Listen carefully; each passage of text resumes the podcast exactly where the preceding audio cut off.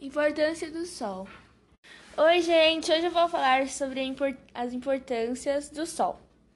O sol dá muita vitamina D para o nosso corpo. Ele é necessário para a formação dos vasos sanguíneos, cartilagem, músculos, colágeno dos ossos e para o processo de cura do corpo.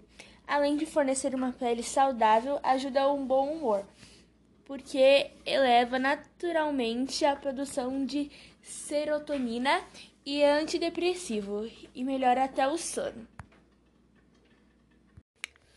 Oi, meu nome é Ananda, eu sou do sexto ano B da manhã e hoje vou falar sobre a importância do sol. O sol dá muita vitamina D para o nosso corpo.